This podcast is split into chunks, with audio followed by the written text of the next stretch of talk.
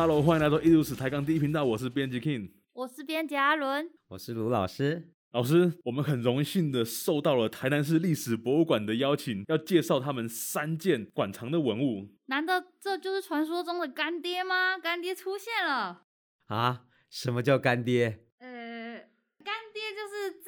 我们的人哦，真的吗？真棒，让我们频道可以再延续活个三天啊、哦！真的吗？真棒，三个礼拜啊，真好。不过你们知道吗？未来台南市会成立的台南市历史博物馆，其实它的前身就是我们今天知道的郑成功文物馆。而郑成功文物馆呢，它也是我们台南历史非常悠久的一个文物典藏单位，它是可以上溯到日治时期的。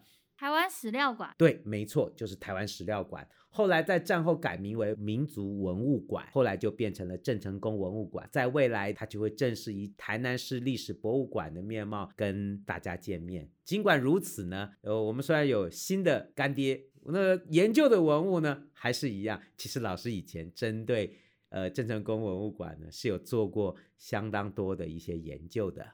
那我们这集其实要来聊它的馆藏哪一些东西呢？我们从十月、十一月、十二月三个月，我们会每个月推出一期郑成功文物馆的文物介绍。我们十月这一期呢，我们就会介绍一件非常重要的文物，就是义生执照。对，这件义生执照呢，它的全名应该是台湾县苏孝明义生执照。这件文物其实是非常有趣的，呃，一件文物，呃，也是台南已经指定文化资产一般古物的一个。很重要的历史文物哦，这个东西很奇妙哎！你看，我们以前在介绍文文物啊、古物的时候，要不就是艺术作品嘛，要不就是一些民生用器。可能因为它时间够久，比如说一个安平胡马，以前介绍过。但是我们今天这件很特别，它就是一个公文那一类的证书、证照这类的东西。你看，我们现在县政府的公文哪会把它当成一个什么重要的宝贝，把它留下来？但是文件保留的够久，似乎也产生了一定的这个文物价值，对不对？没错。呃，在我们国家的文化资产保存法里面，针对古物的设定啊，就包含了图书文献及影音资料。影音资料也算呢？对，没错。珍贵文物、古物的范畴其实是相当广泛的，它可能包含了记载的特定历史讯息的文书，都会是重要的古物。所以，我们这件医生执照，它算是一个证书，还是算是一个公文呢？哦，它是应该算是一个呃类似证书的一个使用执照，或者是身份的执照。这个执照就有意思了，它这个执照是医生执照。那老师，什么是医生？对，什么是医生？大家都知道，我们每年都会有祭孔的仪式吧？哎呦，祭孔大典。对，祭孔大典，我们最常见的都会看到什么？一群小朋友在那边跳奇怪的舞，八佾舞，对啊，对，八佾舞啦，八佾舞于庭啊，就是会有一个正式祭祀呃至圣先师孔子的仪式。这个仪式有一个专有名词啊，叫释殿礼乐舞。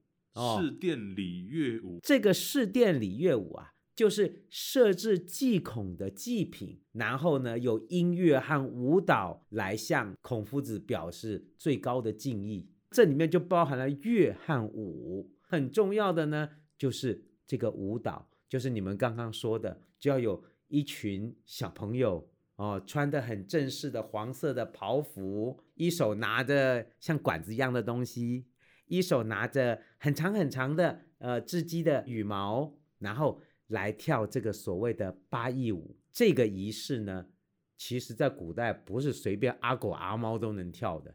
要跳这个舞，要担任这个义生啊，是需要有证照的。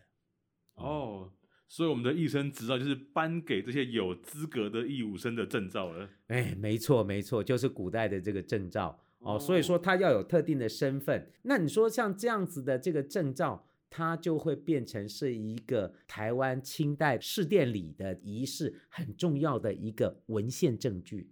老师，那这个执照长得跟我们现在的执照很像吗？哎，你看这个文物上面写两个字“执照”，哦，就是哎，它就以前的公文书，就是清代也有清代的这个证照的那个结构格式都是有。清代的那个你看哦，各式各样的执照都有，上面有一个标准的框框，斗大两个字“执照”啊，然后下面再写这个执照的内容，所以它是。标准的公文书证照的一个规格，只是这一件是专门颁发给医生专用的执照，由当时的福建台湾府台湾县儒学正堂颁发的，等于什么？就是今天的台南市教育局局长颁的一个认证的证照哦，所以那个时候是属于福建，等于是福建的哎，对，没错，因为这件文物呢，它是光绪九年颁发的，这个时候的台湾还是福建下面的一个府，嗯，哦，所以说它还是由福建省底下的台湾府下面的台湾县颁发的，是，那台湾县就是哪里呢？就今天台南了，嗯。哦，是，他们那个时候要办这么多医生执照啊，难不成他们一张一张用手写的吗？哦，这又有另外一件有趣的事，那么一个手写不累死你啊？对啊，哦，所以啊，这个吼、哦、是用印的，你仔细看，哦、它这是木刻版印的，只是这一份呢有一点特殊，它有些地方印的都不不是很清楚哦，就是墨水过多，有没有？有点印糊了，所以这张很有趣的，它是印完不清楚的地方，再拿手再写一遍。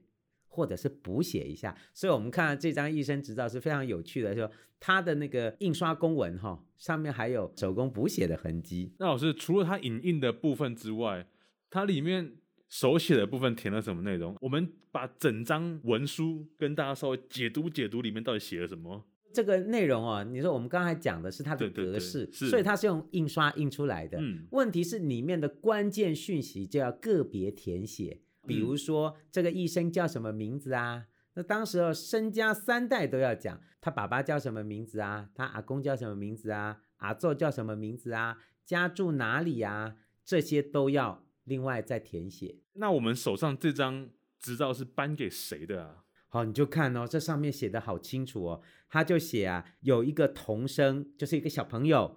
叫做苏孝明，当时住在台南的西定下法市金口里。大概对应现在是哪里啊？他大概住的地方哦，我们就看到这里，大概就可以连起来了。连起来，这是哪里？今天台南市西区普济里海岸路二段和俊伟街口那里。哇，有没有很准？这么清楚啊？对对对，那边很多好吃的。因为，因为呃，历史是连续的。他当时说的西晋下访市金口里，在。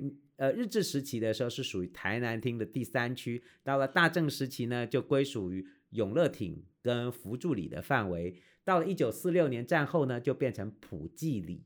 那今天普济里呢，就是在老师刚刚说的这个海安路二段和俊伟街口。所以我们很明确的知道苏孝明光绪住在哪里？对，光绪九年的时候，苏孝明小朋友，他是住在哪里的？这个执照上面会写得很清楚。因为祭孔的义务生也不是谁都能当，他一定要有人做保。你看他前面还写有一个生员，就是有个秀才帮他做保哦，保这个苏孝明小朋友，他是身家清白，愿意做义务生的工作，再查他的三代的身家清白，才可以做这个工作。哎，老师，你刚刚提到那个苏孝明，说他是苏孝明小朋友。我想问一下，这个苏孝明他是多大的人呢？上面有写啊，上面有写、啊，上面写一生苏孝明六岁，所以是六岁的小朋友。那个弟弟，哦、啊弟弟啊弟弟，真的是弟弟。那、哦、弟弟来就是六岁，他这已经是童生了，这就涉及到清代其实也是有一个完整的教育制度，嗯、像我们今天一样，国小、国中。对你，你你读了幼稚园，嗯、然后读国小、国中、高中、大学、研究所，就这样读上来，嗯、所以他这个。就是涉及到，哎，做医生有没有好处？有啊，做医生还可以减免考试嘞。那个执照上面都还写，他这个是执照上有写吗？哎，执照上是有写的。做这个义务生不白做啊！嗯，你有了政府的执照以后，他就说啊，准其顶戴荣身，免其府县两事，两件事哦。第一个是他的身份哦，你可以有一个顶戴荣升，初级的那个服装的一个规格。古代考试考过了有功名的秀才或举人呐、啊，他那个帽子上都会有一个装饰，叫做顶戴。而且最重要最重要，戴顶戴还不是重点，重点是哦，你可以减免考试哦。他这边讲的很清楚，爽哎，免其府县两试，就是说中国古代的科举呢。总共是四级制：同试、乡试、会试、殿试。古代的那个考试是很很复杂的，就是等于国中升高中，高中升大学，然后大学考研究所、硕士，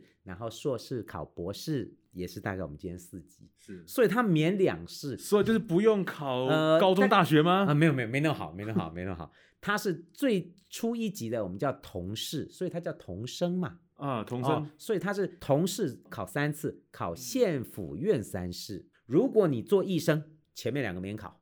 意思就是说我三个学年里面有两个学年是不用考试的。对，就是说你国一、国二不用考试了，哦，你就一路到国三，最后再考一次，考高中就好了。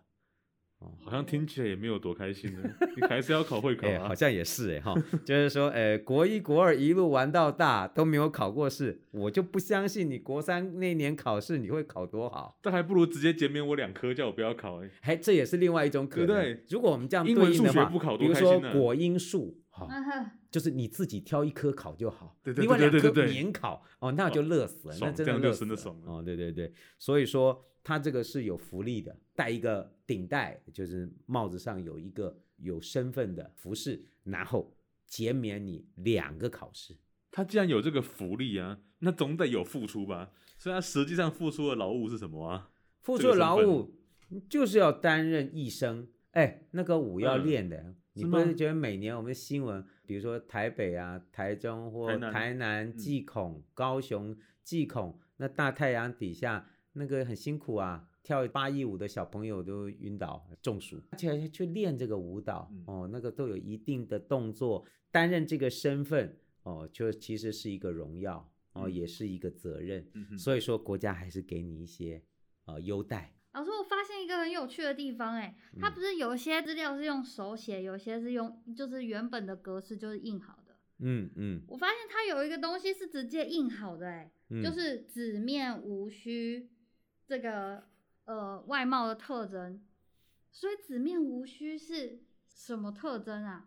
其实就是它的面貌特征。其实这个就变得有一些以前没有照相机，这个东西没照片。对，你说对了，以前证照没照片呐、啊，只好用形容的。对，今天我们证照哪个没照片？可是这样就代表大家都纸面无须，所以这就变成形式主义了嘛，对吧？我们今天整理了台湾传世的几件这种一生执照，我们就发现哦。他这个紫面无须啊，其实是一个呃描述面容特征一个方式。那小朋友没有胡须正常，嗯，那脸比较黑，他有时候就跟什么有关？我们看到目前传世的一些医生执照，有一些是由原住民的小朋友来担任。所以还有其他现存的医生执照？有，全国目前现存了有好几份相关的资料，我们就发现清代对于原住民身份的。医生小朋友是有奖励和优待的，专门鼓励原住民小朋友来担任医生。他这个紫面无须，其实紫面也就脸比较黑，但是不是每个都是，有时候这个就已经变成形式主义了。那个紫面无须都是用印的，那到底是不是紫面？不过那个时代的人，大家脸应该都还蛮黑的吧？都晒太阳晒的吧？那我们这位主角苏孝明小朋友是苏孝明小朋友应该是汉人。啊、哦，应该是汉人，应该是汉人，然后你怎么知道的？嗯，你看，我们已经知道他，他家住哪里，他家住哪里，对不对？他的名字我们也知道。照理说，在府城，在台南，这个人可能是找得到的哦。那你如果从光绪九年到今天，也不过大概接近一百四十年的时间，也大概就是三代，呃，三四代左右。所以离今天不远，哦、也许我们还找得到他的家族。所以说，你看这个小朋友光绪九年的时候六岁，嗯，他的成长和壮年的时候，其实应该已经到日治时期了。所以说他是谁，我们也许是可以找到的。那时候做完这个研究以后，老师，你该不会那个时候挨家挨户调查说我姓苏的人吧？我真的还是就就去了那个市金口、普济里那那一带啊，嗯嗯嗯，因为那边哦，市金口啊，就是今天台南普济店这一带。我都还去普济店那边问过有没有姓苏的，姓苏的，嗯嗯嗯，哦，可惜这个没有找到，但是我心里就想啊，这个一定有，只是我没有机会碰到，也许到以后有机会就会碰到他的后人。老师，你当时是这样想的？我当时就想想说，我一定会在接下来的时间里面可能会遇到他的后人。嗯，我这个研究是二零一七年做的嘛，二零二零就去年。去年他的后人就找来了，老师真的有找到了。他怎么找得到你呀、啊？他的那个后人呢、啊，是家族第七代的人，他们这个家族来台第七代，他那个祖先苏孝明啊，是他们第四代的祖先，第七代这个苏先生呢，就去问这个做这个研究的老师，就找过来找我，因为他要给自己家族写族谱，族谱一看一对，就发现了苏孝明是谁。哦哦，所以说这个苏孝明啊，这个。医生小朋友，在他们家族里面不叫苏孝明啊，不叫苏孝明啊，在他们家族里面叫苏金山，是他们四世祖，而且苏金山还编过他们的族谱，所以我们对他们家族他了解很多啊。嗯，这个苏孝明小朋友长大了以后，到日治时期的时候，他还做过扶助艇的保甲，保甲，嗯，保证。保证保证，他还做过当地的事务的一些主持人，所以说我们就把那个历史连起来了。他的后人做的族谱里面就很清楚看到苏孝明长大以后的生平的一些事迹，哎，我们都可以连起来，甚至到他第七世的后裔都今天还在台南生活。这种感觉好奇妙哦，就没想到我们研究的东西，居然到现在还跟我们一直保持着一定的联系。对，就是说，其实我们跟自己的过去和历史，跟这个土地的历史是联系在一起的。那个时候一七年，我就心里想，一定会，一定还在，只是我一时找不到。几年以后，就碰到了他的后人苏先生，很正式的就把他们的家族的族谱拿来，呃，这个请我帮他们写序，因为他们要。正式的出版，欸、我我有 Google 苏孝明，就是这三个字，真的有看到那个老师你说的那个族谱。对，所以如果对听众如果有兴趣的话，也可以稍微去查一下。对，所以说这个执照哦它不只是一个清代的官方颁发的执照，它其实也反映了很多的讯息。比如说啊，清代的祭孔，一生要怎么选用，在台南这个台湾县。他的儒学对这些祭孔仪式的身份的一个管制，这个执照都可以反映这些讯息。而且，如果我们把台南的这个一生执照跟目前收藏在台北、淡水、新竹和彰化的一生执照合起来看，我们就可以看到，在清代的台湾对于祭孔的仪式，它的制度。其实是有一定的规范在的，可以比较完整的看到的试殿里一生选用的面貌哦，其实是一件非常有价值的文物哦。我们要感谢苏孝明先生的父母，为什么？他拿到这张执照，他才六岁啊，哦，所以是他爸妈帮他保存的非常好，没有拿去干嘛？那说的也是 哦，没有，然后只是提问。你是想说没有拿去垫便当是不是？对啊。是不是苏孝明先生长大之后就哦，那个谢谢帮我保留了这张。对，他六岁的时候，一定是他的家里面，啊、他的一生执照，他三代的家长的姓名都还有写在上面。哦、对对对，比如说他三代，他，他的曾祖父叫苏振来，他的祖父呢叫苏家俊，他的父亲呢叫苏丰祥。为什么会全部写上去啊？这三代身家清白，这是要调查的。哦、所以刚刚说三代身家清白，就是会把写上去的、啊。就是说，如果你有、哦、有做过什么作奸犯科，不准不准。原来是这样。哦，所以说这个是有正式的调查记录的。很铁，说这个苏孝明是谁就是谁。哎，对，没有错，因为那个他的第七七代的子孙苏先生来的时候，拿他族谱一对，就没有错，就是正来家具 梦想一模一样。然后大家还可以算出每一代每一房大概生了哪一个人，然后这样传下来，传传传传传传到今天来找老师的苏先生。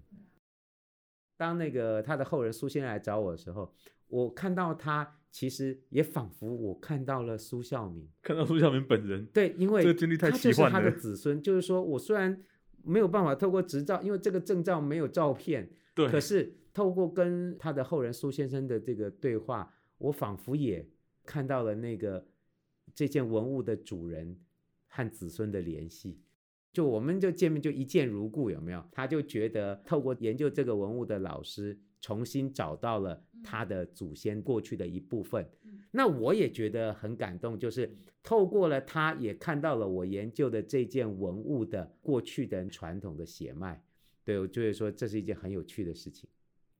哎，老师老师，我们在今天结束前，最后再问一个问题。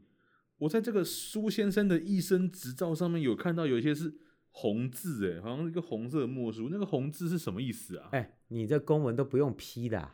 公文要批啊，要不然就是闭着眼睛瞎写就就拿出去了，不行不行不行。所以这个公文弄完写完，长官要批示，有没有看到他写写写重点的地方，他都会顿一下，看到这边重点顿下去。比如说这个长官苏维，姓苏的这个长官顿一下，哦，是他，然后点下去以后，最后写完打一个圈圈，上面写个十，这个是认可的，上面写的都是。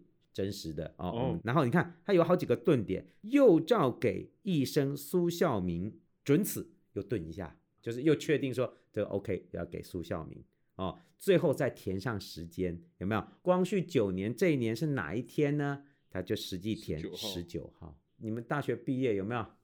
毕业证书上也都是有一些东西是手填写的，是一样道理，有没有？然后在光绪九年的地方盖上官房，那就知道正式生效了。就是对，就是正式生效了。这个就是台湾县儒学的官房盖上去，然后后面写个行，所以这个就是查验记录啊，查核，它就有一个证照核实验证的这个动作。那我们南博 Podcast 系列呢，并没有结束。我们今天一生执照是第一件，那接下来呢，在十一月的时候，我们会再介绍一件，相传是明朝宁靖王御户。那到时候我们再跟大家聊聊什么是御户。我们 Number Podcast 的专题十一月见。那下礼拜也别忘继续收听我们的艺术史台港第一频道。下礼拜见，拜拜，拜拜。